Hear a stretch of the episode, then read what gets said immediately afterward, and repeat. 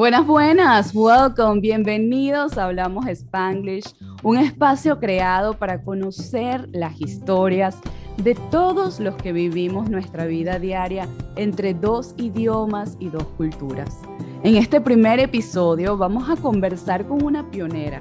Ella fue la primera mujer hispana en participar en el noticiero de la cadena Univision en Wichita, Kansas, donde no se hablaba absolutamente nada de español. Su profesión como comunicadora social la ha preparado para enfrentar los retos y alcanzar todas las metas que se ha trazado. Pero lo que nunca se imaginó es que su recorrido la llevaría a ser la Marketing and Communications Manager de NASCAR. Su nombre es Marielki Salazar y hoy viene a contarnos cómo ella logra convertir sus miedos en grandes oportunidades. Acompáñame a conversar de miedos, de retos, pero sobre todo de mucha inspiración. Y no te olvides de suscribirte y de compartir para que muchos más se unan a este podcast y descubran cómo se vive cuando hablamos Spanglish. Bienvenido, Marielkis. Hablamos Spanglish. Para mí es un honor tenerte aquí. De verdad que. Ana, estoy feliz. Gracias por la invitación. Gracias de verdad por acompañarnos. Nuestro primer episodio. Y bueno, como conversábamos ahorita, para mí, yo no lo puedo creer porque yo digo, qué atrevida soy. Estoy entrevistando a una persona que lo solía hacer eh, for living, por vivía de eso. Pero de verdad que súper contenta porque tenemos una historia muy bonita, somos amigas desde hace muchísimos años. Y este, nada, te, te traigo acá a este espacio porque, bueno, a pesar de que somos amigas, tenemos cosas a lo mejor que no conocemos, una, una trayectoria, nuestra carrera, nuestra vida personal, que también hay cosas que yo sé que, que, que podemos compartir con muchísima gente que va a añadir muchísimo valor a, sus vidas y por eso para mí es un placer tenerte aquí.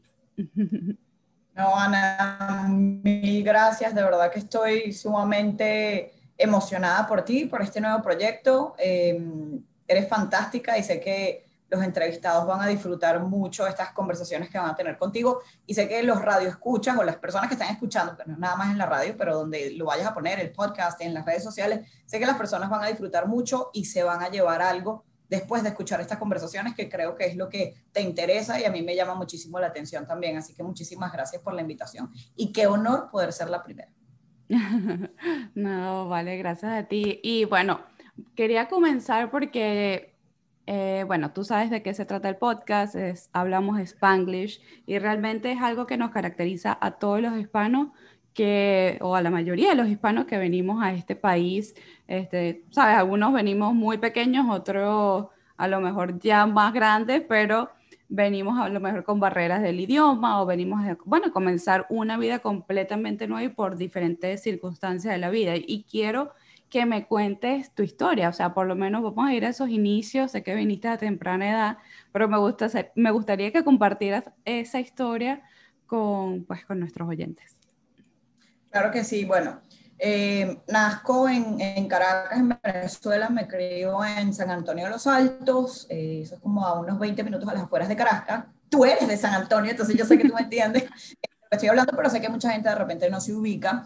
Em, soy la mayor de cuatro hermanos. En el año 2001, eh, mis padres deciden mudarnos a Estados Unidos, específicamente a la ciudad de Orlando. Acá curso, bueno, empiezo realmente mis estudios en octavo grado, lo que viene siendo el middle school. Eh, estudio el high school, luego la universidad, que precisamente ahí es donde tú y yo nos conocemos. Eh, la historia es bastante famosa estamos en un auditorio, una clase bastante grande con aproximadamente unos 300, 400 estudiantes y yo le estoy regalando un Toronto a un compañero de clases colombiano y tú estabas sentada frente a, a la hilera donde nosotros estábamos y bueno, nada, creo que te llamó la atención lo que estaba pasando y ya el resto es historia. Tenemos creo que una amistad muy linda desde hace aproximadamente unos 10 años, 10, 11 años. Em, y bueno, nada, me graduó de la Universidad del Centro de la Florida, estudió periodismo. Eh, desde chiquita realmente siempre he tenido una pasión por el periodismo. Yo recuerdo desde que estaba como en cuarto, quinto grado, yo soñaba con ser periodista. Me llamaba muchísimo la atención tener esa oportunidad y esa responsabilidad de informar a nuestras comunidades y de educar a nuestras comunidades, porque considero que el periodista tiene una labor bastante interesante y me considero afortunada em, de que pude trabajar durante varios años acá en Estados Unidos con varias filiales de Univision, precisamente educando y eh, también informando a nuestras comunidades. Yo Arranco mi carrera en el estado de Kansas, en una ciudad chiquitita que se llama Wichita, ni siquiera es Kansas City, es a tres horas al sur de Kansas City. Em, me involucro en un proyecto en el que estábamos ayudando a lanzar el primer noticiero en español del estado de Kansas. Y creo que es importante que detenernos un momento ahí y pensar en, en, lo que conlleva esa responsabilidad tan grande. Yo apenas tenía 21 años, pero yo sabía que yo estaba lista para un reto pues de, ese tamaño. Eh, me mudó para Wichita con 21 añitos. En mi vida había puesto un pie en el estado de Kansas. No tenía ni idea de lo que me esperaba. Eh, afortunadamente llegué a trabajar con un equipo maravilloso, pero uno de los primeros retos con los que me topo es el hecho de que ninguno de mis jefes hablaba español. O sea, imagínate eso.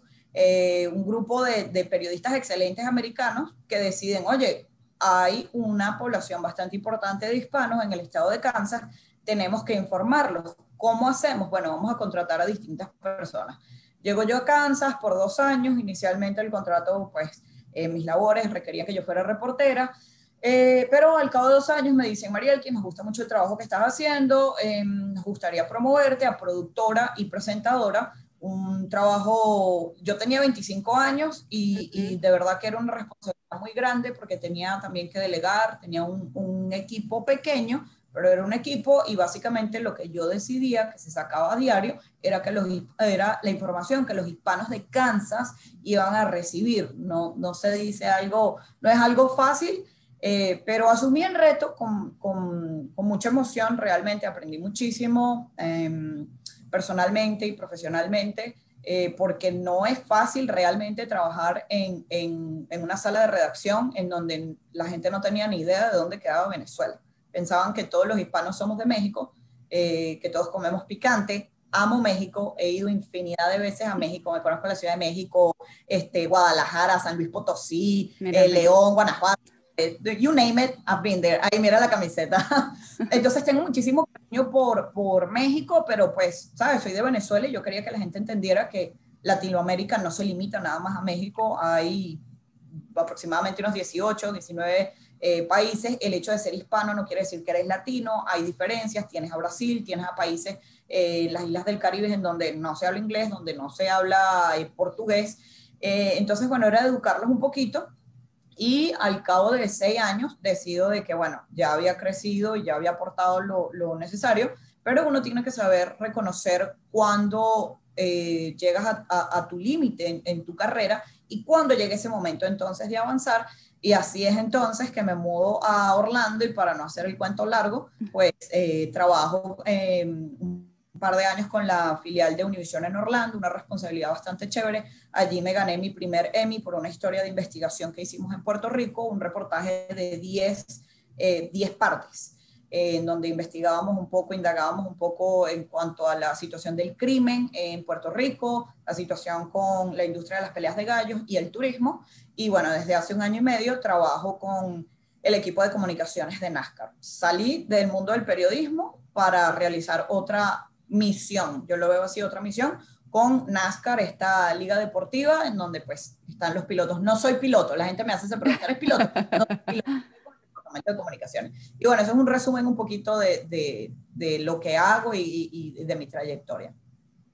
Wow, sí, no, ella es súper impresionante y por eso quiero que va, llevarlo poco a poco en el sentido de que hay, nombraste diferentes cosas que creo que son significativas para, para cada uno de nosotros.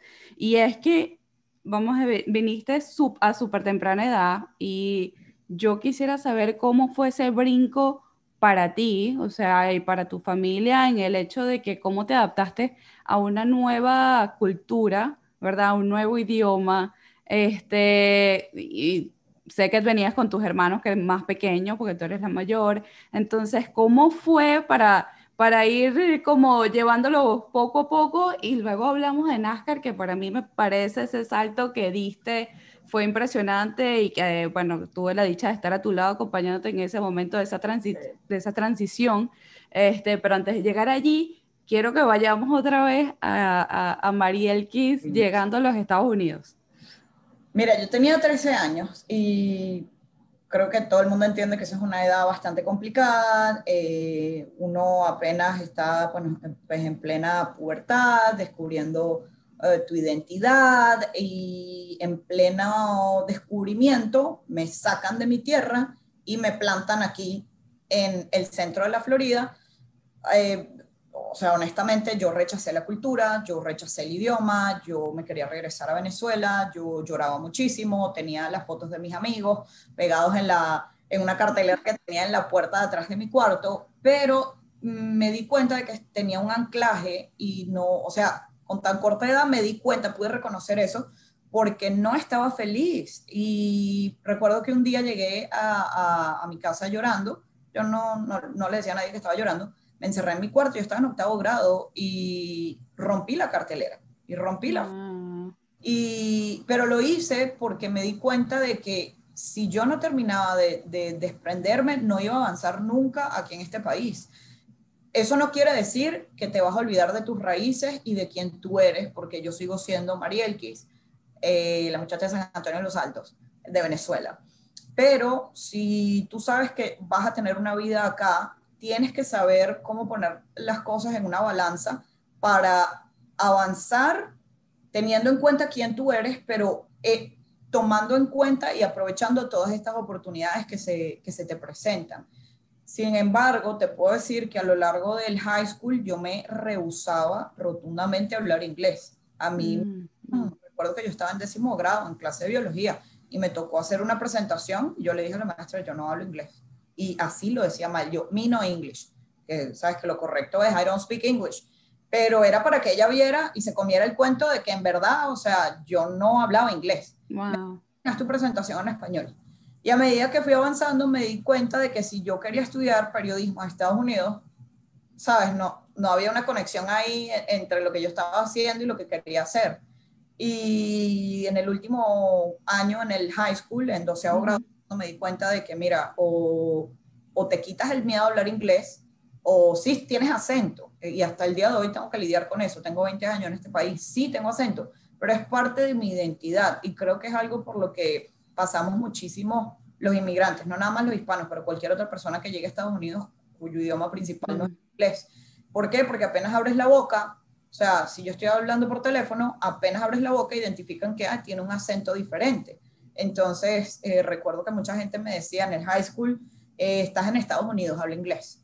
Y eso me, me, me, hacía sentir mal, la verdad me hacía sentir mal. Y yo decía, ¿qué hago yo aquí? O sea, mis papás me tienen obligada aquí, yo no quiero estar aquí.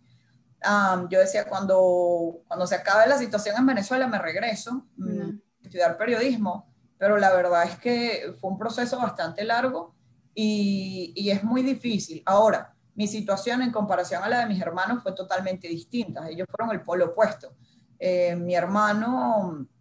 Porque vinieron más pequeños también. Sí, el que me sigue, bueno, un año, yo le llevo un año nada más. Y mi hermano fue el polo opuesto. Él a los seis meses ya dominaba el inglés, pero porque él decía, no quiero hablar español. O sea, él más bien pasó por otro lado.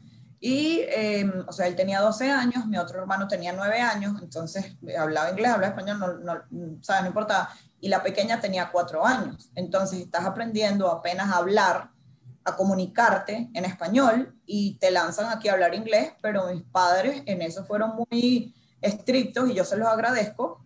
Mm, ellos siempre dijeron, de las puertas de la casa para adentro estamos en Venezuela, aquí todo el mundo me tiene que hablar español. No me interesa lo que tú hables afuera, pero aquí me hablas español. Y eso es súper importante, súper Eso es muy importante. Yo no tengo hijos, entonces yo no, no puedo ¿sabes? Venir a darle recomendaciones ni a regañar a nadie. Nada más puedo hablar por la experiencia que yo viví en mi casa y fue difícil. Mis hermanos se molestaban conmigo porque mi mamá me decía, si te hablan en inglés, no les respondas. Mis papás no hablaban inglés, entonces ellos obligatoriamente tenían que hablarle en español a mis papás. Pero entonces venían y me hablaban a mí en inglés y yo, bueno, les, les respondía hasta que un día mi mamá me dice, no le estás haciendo ningún favor a tus hermanos háblales en español. Me insultaban, me decían de todo. Ah. Y yo decía, bueno, eh, si no me hablas en español no te ayudo. Ah, ¿quieres comida? ¿Quieres que te ponga algo en el microondas? Entonces, realmente eso fue algo que, ¿sabes? Porque a veces uno por, eh, por facilidad tú dices, ay, voy a, voy a hablarle en el idioma que, que necesiten. No, o sea, no le estás haciendo un favor a tu hermano, a tu primo, a tu hijo, no le estás haciendo un favor a esos niños y esas generaciones de venezolanos, esos niños chiquitos que están llegando a Estados Unidos o que están naciendo aquí. Si tus padres son venezolanos y es parte de tu identidad. Yo entiendo que, que todos queremos acostumbrarnos a este país, y, pero a mí, honestamente, lo tengo que decir, me choca cuando yo conozco a un venezolano que me dice, ah, I'm sorry, no hablo español, es que tengo mucho tiempo aquí, yo, y yo sé que yo tengo tiempo aquí. Entonces, ¿cuánto tiempo tienes aquí? Yo tengo 8 años y no hablo español. Yo, discúlpame, mi amor, yo tengo 20 años aquí y yo hablo español. Porque la arepa la tengo pintada en la cara y si tú dices que la arepa la llevas en el corazón, el idioma va con eso y es parte de tu esencia. Y además, si vas a buscar trabajo y eres bilingüe, hay más probabilidades de que obtengas ese trabajo a que si tú vienes y dices, no, yo soy venezolano, pero no hablo español. Ya, no, no, y te, mira, me siento súper relacionada, sobre todo porque hace, hace unos días publiqué algo de que, y esto lo acaba de publicar porque sentía que necesitaba compartirlo con el mundo porque me, creo que puedo ayudar a otras personas que a lo mejor se sienten de la misma manera y pues no lo tienen, lo tienen, lo tienen internalizado, más no lo exponen. Entonces, y es que yo digo siempre, o sea, yo tenía como un pensamiento limitante que es que my English is not very good looking, o sea, yo hablo Spanglish porque yo siento que medio aprendí inglés y medio aprendí español porque me vine a los 15 años, ¿no? Entonces, es como que, ok, hablo las palabras que me sé, las hablo en español y las otras, entonces es como si estuviera jugando fill in the blank, el horcado. Entonces, pero, pero sabes que eso este, nos hace quienes somos este, y que somos y depende de la edad, de la circunstancia, de cómo afrontamos también las cosas, porque yo fui igual que tú, o sea, yo cuando llegué a este país, igualito también tenía ese póster, ese, como la foto de mis amigos, todos los días chateaba con ellos, o sea, no me desprendía de Venezuela, yo decía, yo no duro un año aquí, ya tengo casi 18 años. Entonces, este, me siento súper relacionada en ese aspecto, pero también llega, y ahí es donde, donde salto, porque entiendes que estás en otro país, que, o, sea, que tienes que, que, ya no estamos aquí por un año, que la vida sigue y que tienes que, pues, acostumbrarte de alguna manera a todo esto y a culturizarte. Entonces, y es cuando allí tú haces pues eh, la transición hacia, hacia la universidad, que prácticamente en la universidad pues este, las clases son en inglés, este, en ese momento tampoco habían muchos este, venezolanos o hispanos acá, entonces a nosotros pues, por eso es que, para contar la historia del Toronto, por eso fue que a mí me asombró que alguien tuviera en una clase de 400 personas, tuviera, estuviera compartiendo un Toronto, y que un Toronto es un chocolate de Venezuela, para los que no sepan, y entonces imagínense, yo la veo a ella sí, yo volteo, yo ya va, espérate, ten una venezolana, ¿qué tal? Entonces para mí fue súper sorprendente. Y allí, Mariel, que yo sé que tú este, estuviste, me acuerdo que cuando, bueno, una de las razones, yo quería estudiar comunicación social, pero una de las cosas por las cuales yo no decidí hacer comunicación social fue el inglés. Yo decía, yo no voy a tener, no voy a conseguir un trabajo siendo comunicadora social porque me lo pintaba todo en inglés, en inglés, y, esa era la barrera del idioma. Entonces, tú sí, tú sí lo, o sea, eh, no solamente lo estudiaste, sino que ejerciste la carrera, pero y la ejerciste en, en, pues te fuiste a Kansas, que Kansas también, o sea, es, ahí no había hispanos, o sea, como tú dijiste, o sea, había, bueno, habían mexicanos, pero no había una comunidad hispana como lo hay en, había en Orlando, ¿no? Que era donde tú estabas. Y este, decidiste abrir el primer, era el primer, ¿no? Este, canal eh, en español en, en, en, Wichita, Kansas. Dios mío, cuéntanos de esa experiencia. Sí, bueno, mira, fue un reto, pero era precisamente lo que yo estaba buscando cuando me gradué de la universidad, porque digamos que como yo llevo eh, este balance en el que soy venezolana, pero vivo en Estados Unidos, una de las cosas que me encantan de los americanos es la idiosincrasia del americano, pero yo quería trabajar en español, entonces yo decía, esto no, esto no existe, o sea, ¿cómo voy a estar yo en una sala de redacción haciendo cosas en español, pero con gringos? Pues sí y yo considero que cuando tú de verdad quieres algo y se lo pides al universo, créeme que el universo te lo da. Y eso fue lo que pasó. Entonces yo decía, yo no entiendo cómo es esto. Yo me gradué de la universidad, no sabía qué iba a hacer, yo tenía un proyecto, yo estaba haciendo una pasantía aquí en Orlando, un proyecto bastante interesante y dos meses antes de graduarme de la universidad me dicen, María Elquis, el inversionista principal se echó para atrás, este proyecto no va. Eh, tú tenías un trabajo aquí con nosotros, pero te estamos diciendo dos meses antes de tu graduación que tienes que buscar, apunta para otro lado porque tienes que buscar trabajo. Entonces recuerdo que yo terminé, yo me graduó eh, y estoy sumamente agotada porque yo sentí que ese último semestre fue demasiado, mm. Estaba un poco desilusionada porque no había ni siquiera recibido el título y ya tenía la primera decepción. Y recuerdo que en la pasantía, uno de los managers habla conmigo y me dice, Marielki, pues yo estaba llorando y me dice, Marielki, esto es algo que te va a ocurrir mucho, desafortunadamente, eh, una vez te gradúes y empiezas a trabajar. Y más bien qué bueno que tienes esta oportunidad o, esta situación que se te está presentando desde ahorita. O sea, estás aprendiendo bastante. De, y no sé, ya yo ahí tenía la corazonada de que mi vida eh, profesional como que iba a ir, pero rápido. O sea, que yo iba a, vivir cosas que de repente para otras personas toman un poquito más y siento que ha sido una carrera bastante intensa. Yo apenas tengo 10 años de graduada, em, pero ha sido una, una, carrera bastante intensa. Y bueno, para hablar un poco de Kansas, sí, fue muy interesante, fue un reto que me gustó muchísimo. Em, yo siempre digo que cuando uno busca un trabajo, yo como lo veo es como, una, es como un proyecto, o sea, ¿cuál es mi siguiente proyecto? Porque es un proyecto de vida, o sea, es, es algo donde, ok, la gente a veces dice, bueno, yo necesito un trabajo para pagar las cuentas. No, realmente a mí me gusta, a mí me apasiona, me apasiona lo que yo hago. Entonces yo tengo que asegurar que cada vez que yo me involucro con un proyecto que va a la par de lo que yo quiero también, ¿no? A, nivel personal y bueno, obviamente a nivel profesional. Me voy entonces para Kansas, fue una experiencia bastante interesante, como mencioné hace unos minutos. Eh, no era nada más la responsabilidad de, informar y de educar a la audiencia, pero era también el hecho de que yo tenía que educar a mis compañeros, porque no tenían ni idea de dónde estaba Venezuela. Eh, una vez una me preguntó que si los árboles de Navidad existieran Navidad, y me dijo, en Venezuela hay árboles de Navidad, una, Navidad, una mujer de, de Iowa, una compañera de Iowa. Yo no me ofendí porque yo lo vi como una oportunidad para, para enseñarle a ella un poquito sobre mi cultura y bueno, de repente podríamos argumentar que qué comentario tan ignorante. Bueno, pero es que cuando la gente, sabes, yo no puedo juzgar a alguien por sus experiencias. De repente un americano viene y nos hace una pregunta a nosotros de algo súper americano y nosotros vamos a decir, no tengo ni idea. Correcto. Me gustaría que me juzgaran. Es como que, oye, ¿sabes qué? No sé, pero estoy aprendiendo.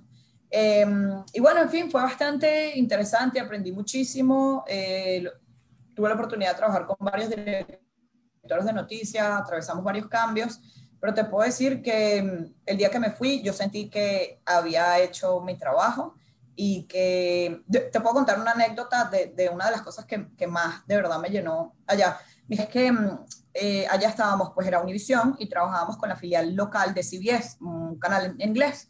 Eh, mis compañeros de CBS no hablaban español, pero cuando ellos salían a la comunidad y tenían que hacer entrevistas, si notaban que la persona era hispana, eh, ellos le, hacían la pregunta, oye, ¿tú hablas español? Si la respuesta era sí, entonces ellos le decían, mira, nosotros trabajamos con eh, Univision, eh, aquí en Kansas. ¿Te gustaría responder las mismas preguntas que me estás respondiendo en español? Entonces mis compañeros venían y me entregaban un USB, una memoria, y me decían, Marielki, yo no tengo ni idea qué dijo esta señora, o este señor, o este niño, pero esta persona habla español y consideré importante hacerle preguntas y que me las respondieran en español. Y eso a mí me encantaba porque yo no estaba ahí. Ellos, eso es trabajo extra, eso no era algo que ellos tenían que hacer. Pero llegamos a un punto en el que ellos realmente sentían que eran parte de Univisión a pesar de que no hablaban español. Y mm. va un poco con el trabajo que nosotros teníamos que hacer, haciéndolos sentirse cómodos y que entendieran que todos somos un equipo y todos estamos aquí para ayudarnos. Y, creo que a veces eso es algo que tendemos como a, poner una barrera y decir, no, bueno, yo estoy haciendo mis cosas en español, tú en inglés, cada quien por su lado. No, eh, yo considero que cuando uno trabaja en equipo las cosas salen mucho mejor. Y bueno, eh, eso es una de las, de las historias que tengo por allá, pero de verdad que fue bastante, bastante interesante. Y bueno, aprendí también que cuando aprendí que hay que tener paciencia, porque al principio yo me desesperaba y decía, yo no voy a aguantar esto. O sea, es un, es un choque, un choque, es un choque cultural bastante grande. Em, yo en mi vida había visto la nieve, a mí me mandaron a reportar en la nieve y yo tenía que manejar un carro y, le dije, mira, o sea, me da demasiada vergüenza, me fui a mi casa llorando y regresé al día siguiente y le dije al director de noticias, yo te tengo que confesar algo, tú me estás mandando a manejar un carro y yo en mi vida he visto la nieve. ¿Cómo voy a manejar yo? ¿Cómo voy a ir a buscar un reportaje? ¿Qué hago yo si el carro se queda estancado? Y el director me dijo, wow, la verdad yo no había pensado en eso. Gracias por ser tan honesta. Me enviaron con un camarógrafo, me enseñaron eh, mm. más o menos qué cosas había que hacer, cuándo frenar, cuándo, cuando de repente acelerar, había que poner unas bolsas de, de, arena en la parte de atrás del carro como para darle más peso, tenía que tener una pala, cómo quitarle la, la, nieve o el hielo al vidrio, porque yo pensaba que tú simple y llanamente le tirabas un vaso con agua caliente y eso no se hace. Es que eso es como otro cultural shock, eso es como... Eh, eso es otro, exactamente, exactamente. y, y en Kansas teníamos, era tornados, yo venía acostumbrada a los huracanes, que si vienes recién llegado de Venezuela, la verdad no estás acostumbrado a nada, pero bueno, en los años que viví aquí, me acostumbré a los huracanes, llego ya, yo no tenía ni idea, un tornado, ¿qué es esto? ¿De qué me hablas? El granizo, tuve que aprender a, a identificar ciertas señales que se presentan en el cielo cuando me empieza a llover, eh, de repente empieza a caer granizo y el tornado está atrás y tú no lo ves, dónde te escondes. Em, en una ocasión estuvimos reportando toda una noche y en el estado de Kansas se reportaron más de 100 tornados y, yo estaba con un equipo, un camarógrafo, otro reportero, y vamos por la calle y eso es plano, o sea, Kansas es plano, plano. Y me dice, Mariel, que allá hay un tornado, y yo, ay Dios mío, estaba como una camilla. Me dicen, pero es posible que el tornado dé la vuelta en U, si se regresa, nos vamos a tener que meter aquí, era como una especie de cuneta, y tú vas en el medio. Yo me río porque yo estoy pensando que me están echando broma. No estaban echando broma, era en serio. Y yo, ok, pero era parte pues de, de mi labor y la verdad que aprendí muchísimo, crecí muchísimo a nivel personal y a nivel profesional. Y bueno, yo pienso que eso me ayudó a, prepararme para ese siguiente reto que venía eh, al mudarme a Orlando y empezar a trabajar con la filial de, de Univision acá. María Elqui, y ahora cuéntame, ¿tienes alguna anécdota cómico que te haya pasado mientras estabas aprendiendo eh, inglés acá? ¿Te recuerdas de eh, algo? Mm, esto es algo que me, me pasa todavía, de repente pronuncio algo como no es, a pesar de que tengo 20 años. Em, una vez estaba en Kansas y contando, compartiendo una historia con unos compañeros y les estoy tratando de decir que mi instinto me dice, y era I have a gut feeling, y le dije I have a goat feeling, y sabes que el goat es un animal, no sé, un chivo, una cabra. y entonces era así de, y yo, ay, creo que dije cabra en, en vez de God y se reían. Entonces, bueno, no sé si la gente que no habla inglés de repente no va a entender lo que acabo de contar, pero eh, es de esas cosas que tú dices y ellos me decían tranquila. Y hasta el sol de hoy todavía me pasa. A veces digo las cosas al revés. Entonces es cuestión de, eso me enseñó a reírme de mí, de mí mismo, no a burlarme, eso es otra cosa, y a pisarme, eso es otra cosa. Pero uno a veces tiene que reírse y tiene que decir, oye, ¿sabes qué? ¿Sabes? Inglés es mi segundo. Claro, ya, exacto, Me pasa todo el tiempo y entonces la gente se ríe y yo, pues sí, eh, pero nada, para adelante. Lo que te estaba diciendo era, y, ah, y ya, y listo. A veces me toca decir un momento. Me detengo, pienso y digo, ok, vamos a echar por atrás. Lo que te estaba tratando de contar era esto. Ah, ok, ya veo por dónde vas. yo, sí, perdón, se me fue una palabra y eso me cambió el, el, el significado de todo. Yo tengo hasta a mí la profesora en el high school este, me decía, tienes que escribir como un diario todos los días. Entonces yo escribía mi diario. Yo tengo algunas cosas allí de cuando yo aprendí, estaba aprendiendo inglés y hay unas cosas como que I lift up from my bed, o sea, imagínate. En vez, eso quiere decir que me levanté de la cama, pero lift up es como levantar, o sea, algo. No es, o sea, entonces hay cosas que también, yo imagino, tuve un novio sin saberlo, o sea, porque me, yo le pido el favor a un amigo que me traduzca lo que él, era un americanito con que yo con que, que, me invitó a un baile, tú sabes que aquí está lo del homecoming, y entonces este, él me había invitado al baile, yo estoy bailando con él, pero entonces él me estaba tratando, o sea, estaba tratando de hablar conmigo, yo no, no yo tenía un mes aquí, y yo le digo a un oh, amigo que también estaba aprendiendo inglés, pero sabía mucho más que yo, y entonces viene y me traduce él y me dice, Ana, que él quiere salir para afuera contigo, y yo como que que quiere salir para afuera conmigo. yo, ok, sí, dile que sí, no pasa nada. Y entonces, y yo me quedo bailando con él, pero veo que no vamos para afuera. Bueno, resulta que él me escribe una carta y yo le digo a mi profesora que me traduzca la carta y me dice, Ana, ¿tú eres novia de él? Y yo, no.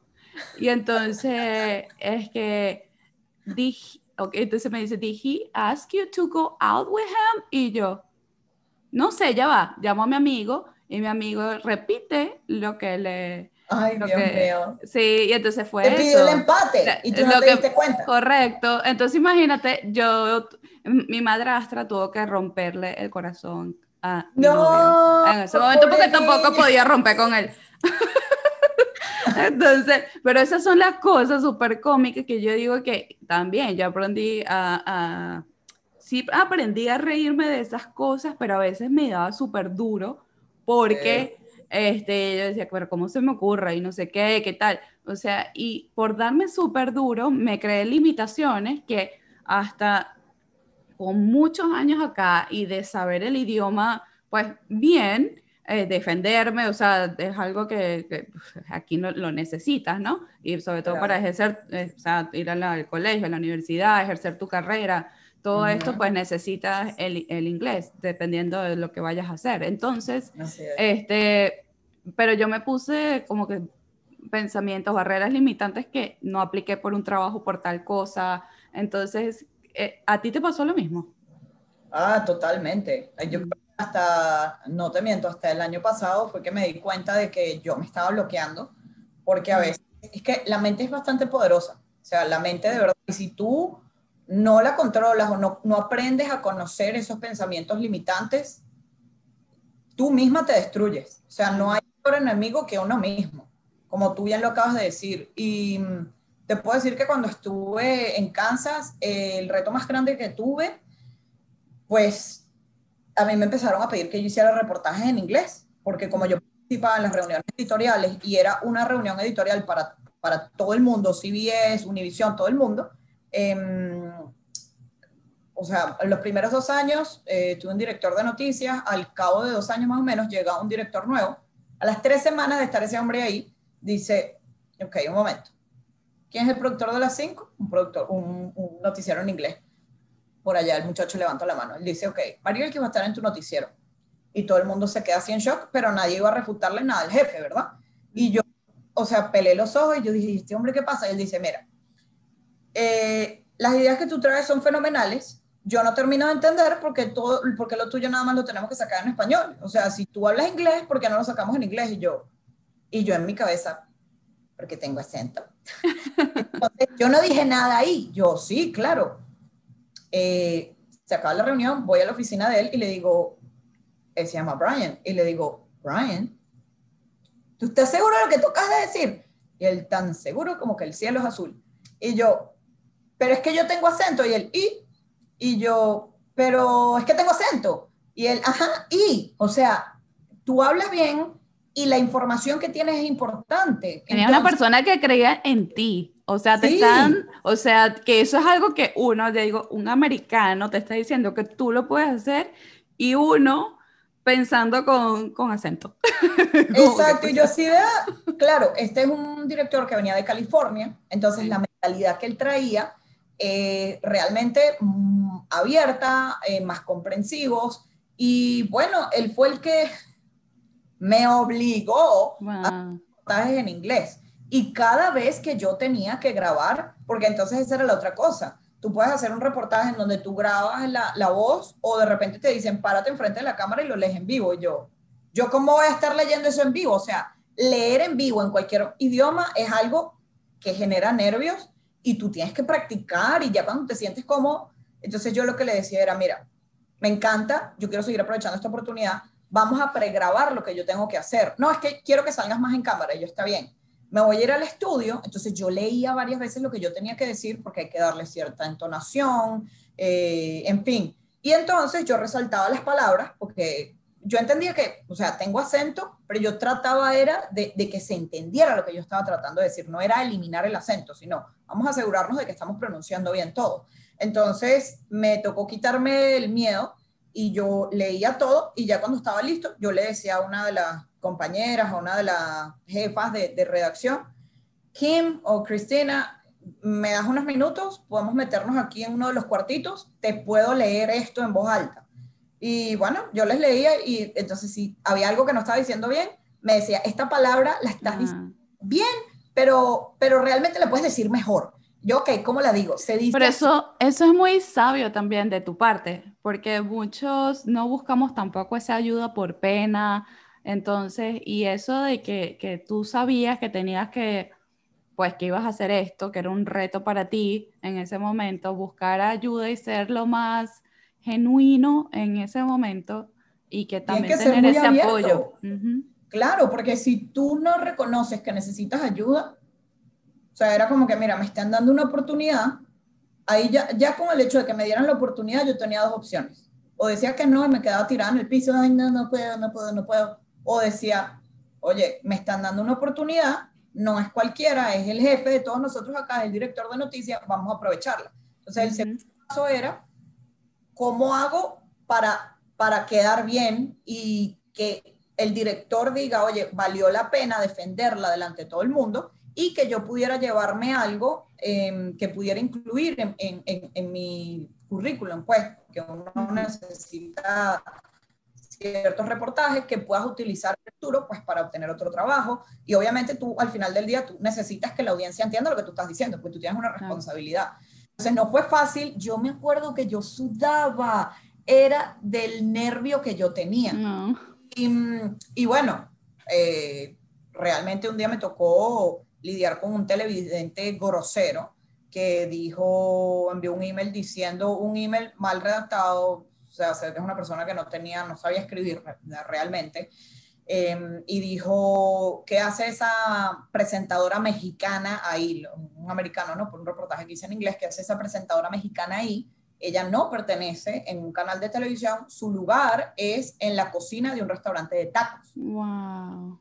Eh, yo no vi el email cuando llegó, yo estaba escribiendo, pero veo que todos mis compañeros, sabes que las salas de redacción usualmente son abiertas y preguntándome, o sea, me miraban y me decían, ¿estás bien? ¿Todo bien, Mariel? Que yo, todo bien, estoy reportando, estoy trabajando, no, entiendo qué pasa.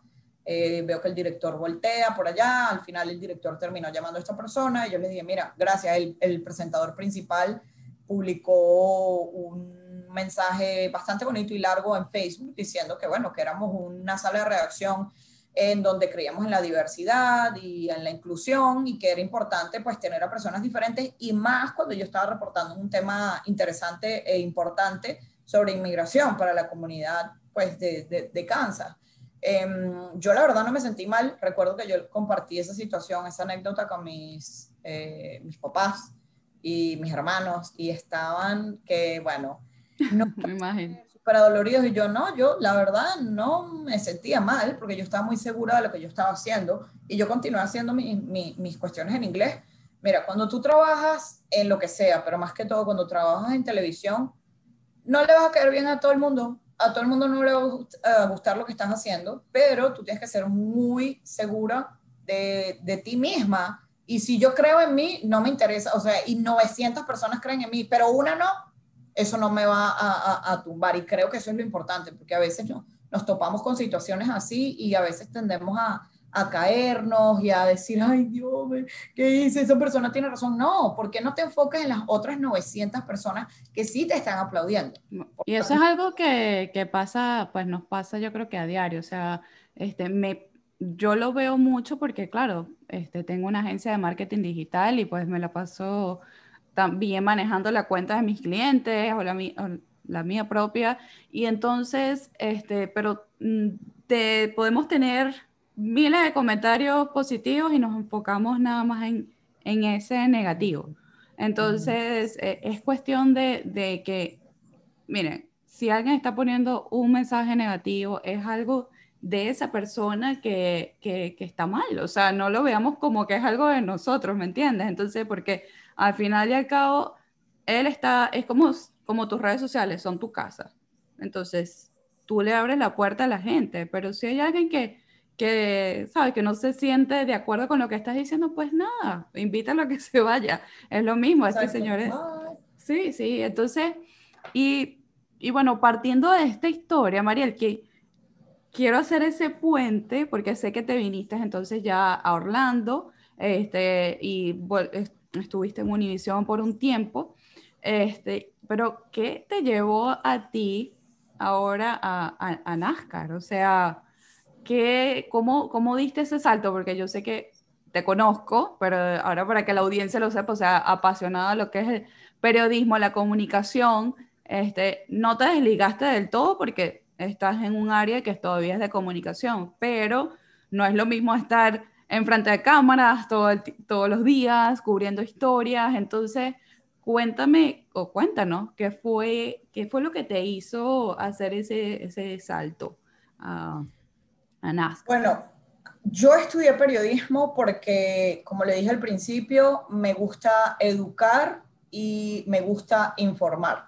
Entonces, no estudié periodismo porque me gusta estar enfrente de una cámara.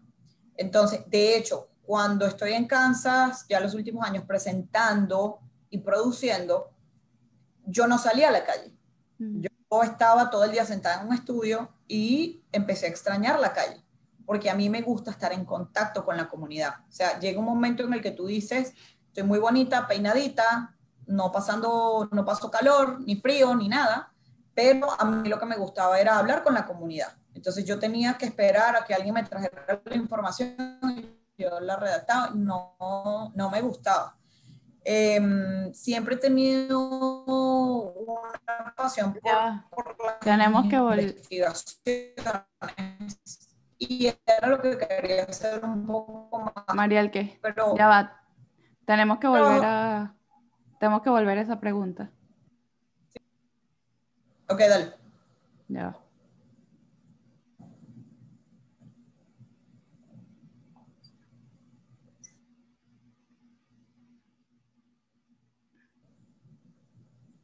Ajá. Ok, ok. Entonces, te hago. Ok, ya puedes comenzar. Ya estoy. Ok. Entonces, era ¿qué, te hizo hacer ese brinco a, a acá a Orlando? O sea, a NASCAR, perdón, a NASCAR. Bueno, para, responderse, para responderte esa pregunta, creo que es importante primero evaluar por qué yo estudio periodismo. Yo estudio periodismo porque a mí me apasiona informar y educar a la gente, a, nuestras comunidades. Em, estando en Kansas, ya los últimos años yo estaba produciendo y presentando como presentadora no tenía la oportunidad de salir a la calle con la misma frecuencia que como reportera. Como reportera sales a diario, presentando sales una vez a la cuaresma cuando hay una nota importante. Y a mí realmente me doy cuenta yo, estando de presentadora, que lo que me apasiona es la calle. A mí me apasiona salir a las comunidades, hablar con la gente para poder reportar.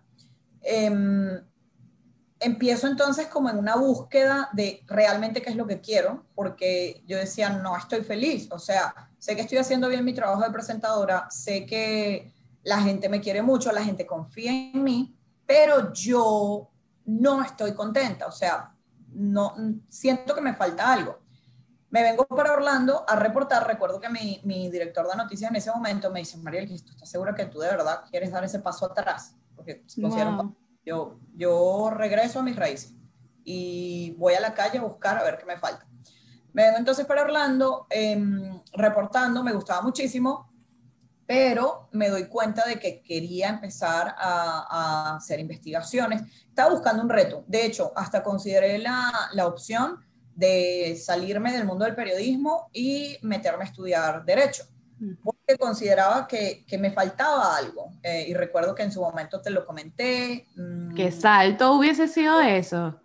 Sí, eh, fue, pero yo investigué, em, de hecho estuve en una universidad aquí en Orlando, tuve la oportunidad de sentarme en varias clases, escuchar, me gustó muchísimo, pero dije, conchale, voy a tener que presentar el examen, voy a tener que ponerme a estudiar como tres o cuatro años, voy a tener que dejar de trabajar la única opción que tenía era pedir un préstamo estudiantil como de 100 mil dólares y entonces ya no decía, o sea, ¿de verdad esto es lo que quieres? Pero consideraba que me faltaba algo. Estando en Univision, eh, buscando ese nuevo reto, un día veo que en NASCAR están buscando a alguien, específicamente buscaban a alguien que los ayudara con los medios hispanos, los medios hispanohablantes. Estaban buscando crear esas conexiones porque a la larga lo que quieren es tener más fanáticos hispanos. Entonces, tu aliado número uno son los periodistas, porque volvemos, a través de los periodistas es que comunicas, eh, educas, informas. Entonces, yo recuerdo que yo leía el trabajo y yo decía, este trabajo me está hablando a mí. O sea, literal era lo que yo sentía. Apliqué, metí los papeles, mentira, llené todo. Y dije, ya va, esto, esto está como muy loco. Espérate, relájate, cierra tu computadora, piénsalo, mañana ves cómo te sientes Cierro la computadora, apago todo, eran como las once y media de la noche, me llega un mensaje de texto con un tip de un caso bastante importante en mi carrera, bastante denso. Em, yo dije, creo que esta era la señal que necesitaba. Yo no voy a llenar eso. Me dedico al reportaje, pudimos ayudar a, la familia, era una familia hispana puertorriqueña que estaba pidiendo ayuda logramos ayudar a la familia y dije, wow, por esto es que soy periodista, me encanta. Luego la semana siguiente me tocó otro caso bastante importante, un caso eh, que tenía que ver con unos políticos de acá. Logramos cambiar algunas cosas. ese reportaje, porque fue una investigación bastante larga, la nominan a un Emmy. Entonces yo decía, creo que estoy en el lugar correcto. Como a los tres meses, un día me llaman en Recursos Humanos y me dicen, Mariel, que hoy es tu último día con nosotros. Y yo dije, ok, pero en el mundo del periodismo, pues esas cosas pasan. Y cuando, cuando en un lugar ya se te cierran las puertas, tú tienes que ver qué vas a hacer. Salgo de, de Univision y dije, ¿qué voy a hacer? O sea, de verdad, ¿qué quiero hacer por el resto de mi vida? Yo sentía que quería un trabajo porque como periodista hay que hacer muchísimos sacrificios. Y ya yo estaba llegando a un punto en el que yo digo, bueno, si yo quiero tener una familia, o sea, yo voy a cumplir 33 años este año. Entonces yo decía, si yo quiero tener una familia, ¿cómo voy a estar trabajando yo de 2 y 45 de la tarde a 11 y 45 de la noche? O sea, ¿en qué momento voy a ver a mis hijos? Eh, entonces em, ya yo tenía tiempo maquinando todo eso en mi cabeza. Exacto, es como, como si hubiese llegado a ti en el momento que yo sé que, o sea, que te llamen a recursos humanos, que te digan que ya van a prescindir, prescindir de tus servicios, lo que sea, puede ser bastante fuerte para cualquiera, pero a la vez también, y justo se lo acabo de mencionar a, una amiga, es que a veces la vida te pone cosas, ¿verdad?, en tu camino este, para, para ayudarte prácticamente a tomar decisiones, ¿no? Y, y creo que en tu caso, pues ya lo venías, ya tú venías buscando otras cosas y, pensando, ¿no? Hacia dónde querías dirigir tu carrera.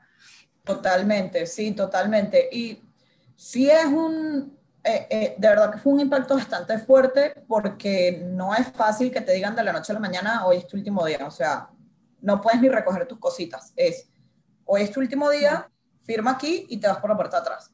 No es fácil, de verdad que tú dices qué hice, qué pasó, te pasan muchísimas cosas por la mente, pero ahí volvemos otra vez, estás en esa encrucijada, tienes dos opciones, me tiro en el piso a llorar y digo, ah", o digo, ok, ya va, hoy me voy a dar, hoy, me voy a dar mi tiempo para llorar y para o sentirme como quiera y me voy a comer todo lo que yo quiera. Mañana me enfoco en otra cosa, pero uno tiene que vivir esas etapas. Claro. Entonces, eh, recuerdo que al día siguiente yo dije, oye, no sé qué quiero hacer, eh, no sé, entonces recuerdo que contacto a una psicóloga y, voy a hablar de esto porque considero que para los hispanos el tema de la salud mental eh, puede ser un tema tabú y es muy importante la salud mental. ¿Por qué? Porque si a ti te duele un brazo y el brazo se te empieza a caer, yo no te voy a decir, ay, no, no te pasa nada. No vayas al médico. Pero el brazo se te está cayendo, no, no, pero no te pasa nada. Se te está cayendo el pie. La salud mental es lo mismo. Entonces, siento que nuestra cultura de repente es algo que no trabajamos mucho y, y aquí en Estados Unidos es bastante totalmente, importante. Totalmente, Entonces, eso requiere de madurez también y volver de seguridad, que de repente, y lo voy a decir porque entre los hispanos, psicólogo, tú estás loca. No, mi mamá fue la primera que me dijo, tú estás loca. Y yo, no, y si estuviese loca, con más razón necesito un psicólogo. Entonces contacto a una psicóloga maravillosa en Venezuela que me ayuda em, a, a, manejar pues todos estos sentimientos que yo estaba sintiendo, rabia, frustración, y es como limpiar un poco y luego ver, ok, Mariel Kiss, tienes... Eh, Te tomaste tu tiempo también. Me tomé, me, me, tomé mi tiempo y yo dije, he hecho muchas cosas, o sea, yo siento que yo salí de la universidad y fue así corriendo. Y llega un momento en el que dices, ya va, o sea, detente. ¿Qué vas a hacer por el resto de tu vida? Y eh, en, ese, en ese proceso, mm, me acuerdo como al mes, eh, trabajando con la psicóloga, me acuerdo del trabajo de NASCAR. Y ya en todo esto habían transcurrido como cuatro meses, y aquí en Estados Unidos, para los que no saben, eh, usualmente cuando se publica un trabajo en Internet, porque yo el trabajo lo encontré fue por Internet, a mí nadie me lo dio, este, lo encuentro por Internet, usualmente a los dos meses de repente lo quitan. Habían transcurrido ya como cuatro meses y un día me levanté, oye, me pregunto si ese trabajo todavía estará disponible. Va, no pierdo nada con revisar. Me meto en Google, para hacer el cuento largo corto, el trabajo todavía existía. Me dio un miedo horrible y yo dije, yo, yo voy a meter los papeles. Y era así de sí, no, yo, mételos y ya. O sea, era de esas cosas que... que, que era para ti, era para ti, era, o sea... Y lo peor que puede pasar es que no te llamen. Entonces, para mi mala o buena suerte, porque yo tenía mucho miedo, a los dos días me contactan me contacta una reclutadora, queremos hablar contigo, y bueno, ahí inició el proceso de ocho entrevistas, y cada vez que yo iba a una entrevista, pasaba a la siguiente etapa y yo le decía a la psicóloga, tengo miedo, y ella, vas bien, con tal y sea un miedo que te motiva y no un miedo que te paraliza, tú estás bien. O sea, hay que aprender a vivir con las emociones. O sea, yo tuve que aprender a, aprendí muchísimas cosas y entonces yo decía, ok, me siento bien con el miedo. O sea, yo el miedo no es que voy a olvidarme del miedo. No, no, no, el miedo siempre va a estar ahí, el nervio, esas maripositas en el estómago que todavía las, las siento cuando voy a hacer cosas grandes. Y bueno, así es que em, a medida que yo avanzaba en el proceso de, de las entrevistas, me sentía súper emocionada y sentía que realmente tenía un proyecto grande. Yo decía, yo puedo hacer una diferencia, porque básicamente es lograr, hay un interés genuino por parte de la empresa en donde trabajo en atraer a la comunidad hispana. Y yo dije, conchale, si yo tengo todas estas experiencias y tengo todas estas conexiones, yo los puedo ayudar y yo sé que yo puedo hacer la diferencia. Me dio mucho miedo porque iba a requerir, o sea, yo pasé de, de, de una sala de redacción al mundo corporativo de Estados Unidos. No, y no solamente eso, sino que fuiste de un mundo completamente, porque eres hispano, o sea, todo el mundo hispano a tu alrededor hablando español todo el tiempo, y te fuiste a NASCAR, que es el deporte, este, más, un deporte muy americano, ¿me entiendes? Entonces, este, donde hasta la, la, misma fanaticada todavía, o sea, es un poco renuente a tener hispanos dentro, de su, dentro del mismo, bueno, el campo, ¿no? no el deporte, lo llamo? Sí, deporte, O sea, es todo un proceso, es todo un proceso eh, y realmente tenemos toda una, una plataforma de diversidad, y, y, pero realmente, eh, para volver a mi historia, eh, creo que fue un reto que decidí asumir a pesar del miedo y e, ese pensamiento como el que, con el que me levanté ese viernes de un verano en el 2019 es el que me llevó a estar acá y hoy por hoy estoy sumamente feliz que esa no fue la única vez que me dio miedo a hacer algo. He tenido muchos retos estando ya dentro de la empresa y no he permitido que me paralicen. Por darte una anécdota, hace dos meses me tocó dar una presentación en, frente de todos los ejecutivos de, de, NASCAR y era algo que yo no realmente estaba esperando. Eh, pensé que era una reunión más pequeña y no, de verdad que no, no me esperaba que la reunión la, la, la fueran a ver todos esos ejecutivos eh, tan importante de nuestra industria, em, y menos frente a una tarima, o sea, son muchísimas cosas que yo decía, Dios mío, pero en ese momento, ¿qué haces? ¿Te tiras en el piso y que te dominen eh, los nervios o dices, oye, me voy a parar en esa tarima y voy a agarrar ese micrófono y voy a dar el mejor mensaje que pueda dar en los siete minutos que están dando? Y, y, realmente me fue muy bien, eh, recibí comentarios sumamente, la gente aplaudió, yo no... Pero, y quiero hacer una pausa ahí, porque es que, María, que a veces nosotros, como te digo, nos paralizamos y, y nos metemos unos cuentos también en la cabeza, y de verdad que nadie en ese, sabes, en esa sala, a lo mejor donde tú estabas dando esa presentación, tiene el conocimiento que tú tienes del mercado hispano. Y eso es un respeto que ellos tienen hacia ti. Porque de verdad nadie me... Y lo que pasa es que uno duda de, por supuesto, uno se pone nervioso, tengo que presentar a todas estas personas, entonces si lo hago mal, no sé qué, pero de verdad que tú manejas tu tema súper bien. Y acá, eh, para transmitir el mensaje a los que nos están escuchando, porque eh, es una cuestión de que nosotros tenemos que, creer en nosotros mismos. ¿Me entiendes? O sea, el que nosotros hablemos con un acento no significa que nosotros pensemos con un acento. O sea, nosotros somos personas capaces, que sí, que hablamos dos idiomas, o sea, que es una ventaja, no una desventaja.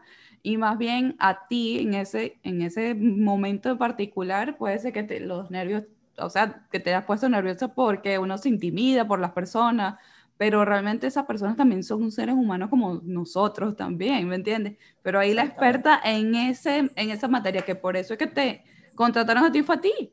Y entonces, y eso, y quería rescatar como un momento eso, eso porque mi intención también con, con este podcast es motivar a todos esos hispanos que, que, nos están escuchando y que a veces no, pues no se atreven, no nos atrevemos a dar ese paso, ir un poco más allá. Y, de verdad que eres inspiración en, e, en ese sentido, eres una inspiración. No, yo pienso que, como te digo, la mente es poderosa y uno tiene que reconocer los pensamientos. Por eso es que es tan importante vivir en el presente, porque cuando tienes ansiedad, eh, estás en el futuro, cuando estás añorando algo que pasó, un poco deprimido, estás en el pasado, pero cuando logras encontrar ese balance, no estoy diciendo que lo he encontrado todavía, estoy trabajando en eso, hago mis meditaciones y todo eso. Nos cuentas, vuelves al programa cuando lo consigues. Meditar en, en, la mañana me ha ayudado muchísimo, pero, ¿sabes? Cuando logras estar en el presente y dices, oye, en vez de enfocarme en estos nervios horribles que tengo, porque más bien no tomo esta oportunidad, porque no reconozco que, wow, me invitaron a participar en este evento, yo era probablemente la persona más joven en esa sala. Wow. La única mujer. Entonces, y la única mujer hispana. Entonces, minority. Total. Entonces, cuando yo veo todo, yo digo, por un momento sí dije, me sentí así chiquitita y dije, espérate, yo estoy tan capacitada como todos estos señores ejecutivos acá y si me están trayendo es precisamente por algo. Em, y, bueno, por eso te digo que uno tiene que aprender a estar en presente, a reconocer esos pensamientos y a decir, hey, esto no me sirve, o sea, esto te vas para allá y estoy segura. Y si hay algo que yo siempre le digo a la gente es, y lo aprendí en televisión, pero esta recomendación sirve a diario, en la vida cotidiana. Tienes que estar seguro de ti y tienes que estar seguro de lo que estás diciendo. Ustedes saben cuánta gente o cuántas veces a mí me tocó pararme frente a una cámara a hablar de una noticia en desarrollo y yo no tenía casi información y me tocaba hablar por cinco minutos y yo lo que sabía eran dos cosas.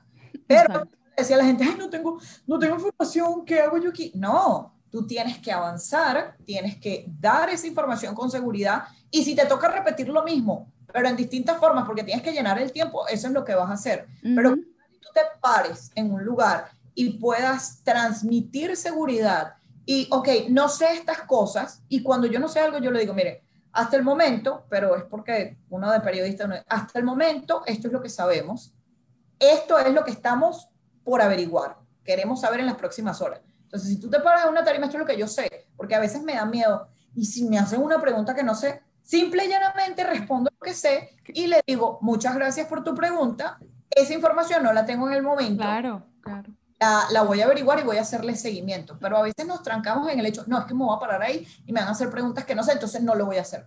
oye, te perdiste la oportunidad de todas las cosas que sí pudiste hacer y sí pudiste aprender y todas esas oportunidades y conexiones que pudiste haber creado. No, de verdad que María, que te digo que, o sea, eres inspiración para todos los que, los, que te estamos escuchando porque a veces no nos atrevemos a dar ese salto. Este, fíjate que a, mí me tocó, fue hace poco, porque yo digo, toda mi vida sí, he trabajado también en, en el mercado hispano, en organización, o sea, también trabajé en Univision, trabajé en una organización sin fines de lucro que ayuda a, a, los hispanos, entonces tenía como que ese, era bilingüe todo, o sea, inglés y español, pero después, cuando me toca abrir mi propio negocio y que realmente mi, mi, público objetivo y que en el país donde estoy, pues todo se maneja en inglés. Y cuando viene la pandemia, que la única ventana que tengo, o que tenemos todos, realmente era un Zoom. Entonces era todo el contenido, toda la, o sea, los webinars, todo este tipo de cosas los tenía que hacer en inglés y yo estaba dudando muchísimo de mí. O sea, de que no lo voy a poner a explicar bien, que no sé, o sea, que me pueden, ah, o sea, acribillar con comentarios, qué sé yo, o sea, pensaba mil cosas, este, que quién soy yo, pero bueno, realmente tuvo, creo que la pandemia fue como que ese, ese, que me dio ese, ese giro, me ayudó a dar ese giro, es decir, ¿es esto o, o, te quedas también sin hacer nada, ¿no? Entonces, y ahí me tocó pues dar ese paso adelante. Este, tuve muchísima gente detrás mío también para impulsarme, ayudarme y que me estaban apoyando a hacer esto. Pero bueno, ahora que estamos casi al final del programa, quería preguntarte, eh, ¿qué capítulo crees tú que María Elquis vino? Porque yo, yo nosotros vinimos con como un capítulo de nuestra vida que hicimos en, en nuestro país, en nuestro caso Venezuela, este, tenemos ese capítulo, pero venimos como que a, hacer otro aquí, en, Estados Unidos. ¿Qué capítulo de tu vida crees tú que viniste a grabar, por, ponerlo de esa manera? Em, ¿Te refieres en general, como en la vida o...? Eh? Sí, que, ¿cuál fue ese capítulo de tu vida que viniste a escribir al, salir de, Venezuela, no? Em, Mira, yo pienso que, o sea, yo sí siento que tengo una misión y yo creo que todos tenemos que identificar a qué vinimos a este mundo.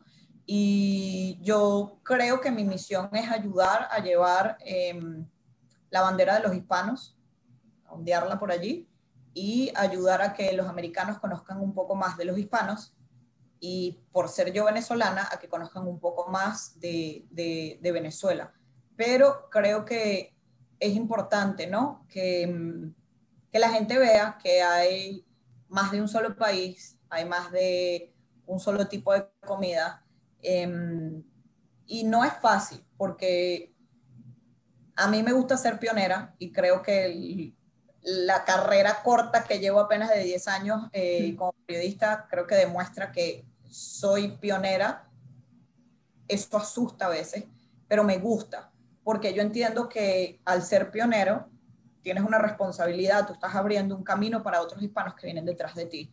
Entonces yo considero que ese es el capítulo que, que vine a escribir, pero que desde que llegué a este país estoy escribiendo. Me he topado con obstáculos, igual que todo el mundo, pero es importante reconocer por qué estamos aquí y realmente dónde nos vemos en un futuro. O sea, eh, a veces también me gusta planear las cosas, pero yo no sé si de repente más adelante yo te diga, mira, en 30 años me regreso a Venezuela. No, puedo decir que en este momento me siento bien en donde estoy, me siento bien con la historia que estoy escribiendo, con la historia que he escrito y me emociona pensar lo que puedo lograr más adelante, porque yo jamás me imaginé que iba a estar trabajando en la empresa donde estoy. Tampoco jamás me imaginé que mi primer trabajo iba a ser en el medio de la nada en Estados Unidos pero bueno, lo he hecho, he aprendido y bueno, yo sigo para adelante. Buenísimo, no, es, así es que, hay que con esa actitud es que, que, tenemos que seguir esta vida. A ver, y María Alquiz, de, de las culturas que traes de Venezuela, ahí yo sé que, o sea, como tenemos el mismo círculo de amigas, pero eh, realmente hay alguna eh, costumbre, alguna tradición que tú hayas como, no sé, como tanto adoptado tú acá en Estados Unidos, como también que tú hayas también como impulsado dentro de tu grupo de amigos.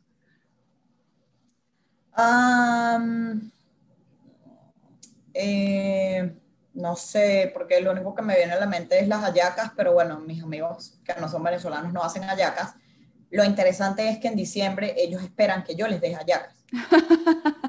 Eh, me preguntan si pueden ir a la casa de mis papás a ayudar a hacer hallacas. Entonces es una tradición venezolana, pero a pesar de que ellos no son venezolanos, y tengo dos amigas específicas, una amiga eh, colombiana y tengo una amiga puertorriqueña que está viviendo en Dallas, pero ella vivió esa tradición de hacer hallacas y ella en diciembre sabe que si ella estuviera acá, mi amiga la de Dallas estuviese haciendo hallacas con nosotros, pero eh, siempre me pregunta, oye, ¿cómo puedo hacer esto? Me ha pedido la, la, la, receta del pan de jamón, entonces creo que son algunas de nuestras tradiciones y todos mis amigos que no son venezolanos, en algún momento yo les he enseñado a hacer arepas. Entonces, los colombianos que también conocen la arepa, le digo, no, mi amor, tú no sabes lo que es una arepa de verdad hasta que te comas una arepa venezolana. Eh, ¿Y, algo, y, y, has adoptado alguna aquí? Eh, ¿Alguna tradición? Em, no sé si realmente la he adoptado, pero la rosca del Día de Reyes, la celebración de los mexicanos, eh, un par de, en un par de ocasiones sí he he participado y en una ocasión estaba yo viviendo en Kansas y mi grupo de amigos, eh, los quiero mucho todavía, estoy en contacto con ellos, de hecho hace dos semanas estuve por allá, eh, me tocó participar y me salió a mí el Niño Jesús, entonces la tradición dice que tú tienes que hacer tamales, pero como yo no soy mexicana y no sé hacer eh, no hay problema, yo les hago arepas a todos. Mm rollo porque fueron como 15 personas y yo, bueno, ni modo. Y todo el mundo se comía como dos, entonces ya te imaginas. Ok, ok. Este, sí, fue bastante fuerte. Pero bueno, son de esas cosas. Hablo mucho de la comida porque a mí me parece que eh, la, la gastronomía es lo que realmente nos ayuda a abrir los ojos y a aprender sobre otras culturas. Porque cuando tú estás comiendo algo que te encanta, empiezas a preguntar, ¿y esto cómo se hace? ¿Y por qué le ponen la hoja del plátano? ¿Y por qué pones esto? y empiezas a meterte en Google a ver, ¿y de qué parte exactamente será esto de México? O de Colombia, o de España, o del país que sea. Em, entonces, por eso es que hablo tanto de la comida, porque me parece que... no, y es que me, me llamó demasiado la atención tu, tu respuesta, porque es que, claro, normalmente uno diría, sí, yo adopté, cuando me vine a este país, adopté, qué sé yo, eh, Thanksgiving, pero me hablas de una de la cultura mexicana, o sea, que es súper, también eso es lo bonito porque aquí somos un melting pot, o sea, aquí hay, tenemos gente de diferentes partes del mundo y, no solamente, o sea, dentro de los hispanos, como tú dices, o sea, yo sé que tiene, uno tiene amigos de diferentes partes del mundo acá. Entonces, bueno, yo sé que tienes amigas francesas, tienes ah, hindúes, entonces, y eso es como que algo bonito que podemos adaptar de, de esas culturas también. Este, y bueno, tengo tres preguntas antes de despedir el, bueno, es una pregunta, sin embargo, este, quiero que me respondas rápidamente a lo mejor qué te viene a la mente, que con esto pues decidimos como concluir el, el programa, ¿no? Y es este. Si te consideran, ¿verdad? Tres deseos, ¿qué responderías, no?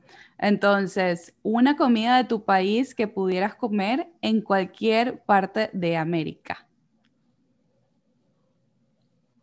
Eh, una arepa. Una arepa, ok, ok. Entonces, ¿y conocer a un hispano exitoso sería? Sonia Sotomayor, la jueza de la Corte Suprema. Ok. Si pudieras hacer algo por la comunidad hispana, ¿qué sería? Hay tantas cosas que se pueden hacer por la comunidad hispana. Me aseguraría de que todos los hispanos tuvieran su propia casa. Su propia casa. Su propiedad. Me encanta eso porque yo, yo sé que en este país pues es bastante difícil y los hispanos pues somos, sí somos la minoría más grande este, acá, pero, pero sin embargo, todavía no, no nos consideran, o sea, para ciertas cosas y es algo que con lo que tenemos que, que seguir luchando pues en este país por muchísimas razones, este, porque sí debemos ser escuchados, pues ya, ya somos, somos parte de, de, de esta idiosincrasia y, y bueno, este, me encanta eso porque es algo que todos necesitamos, es como un derecho que, que pues que sí, que, que necesitamos nosotros. Bueno, María Elquis, yo súper feliz de tenerte acá en Hablamos Spanglish y este que es nuestro, nuestro primer episodio de muchísimos. Esperamos este, bueno, seguir trayendo a invitados y también que por favor nos vuelvas a visitar. claro que sí. Este, y bueno, nada, este, me despido, pero quiero que me digas algo que sea en Spanglish. De repente sí tengo expresiones que digo como que, oh, what the heck, o y entonces digo, digo, eh, perdón, ¿a qué te refieres?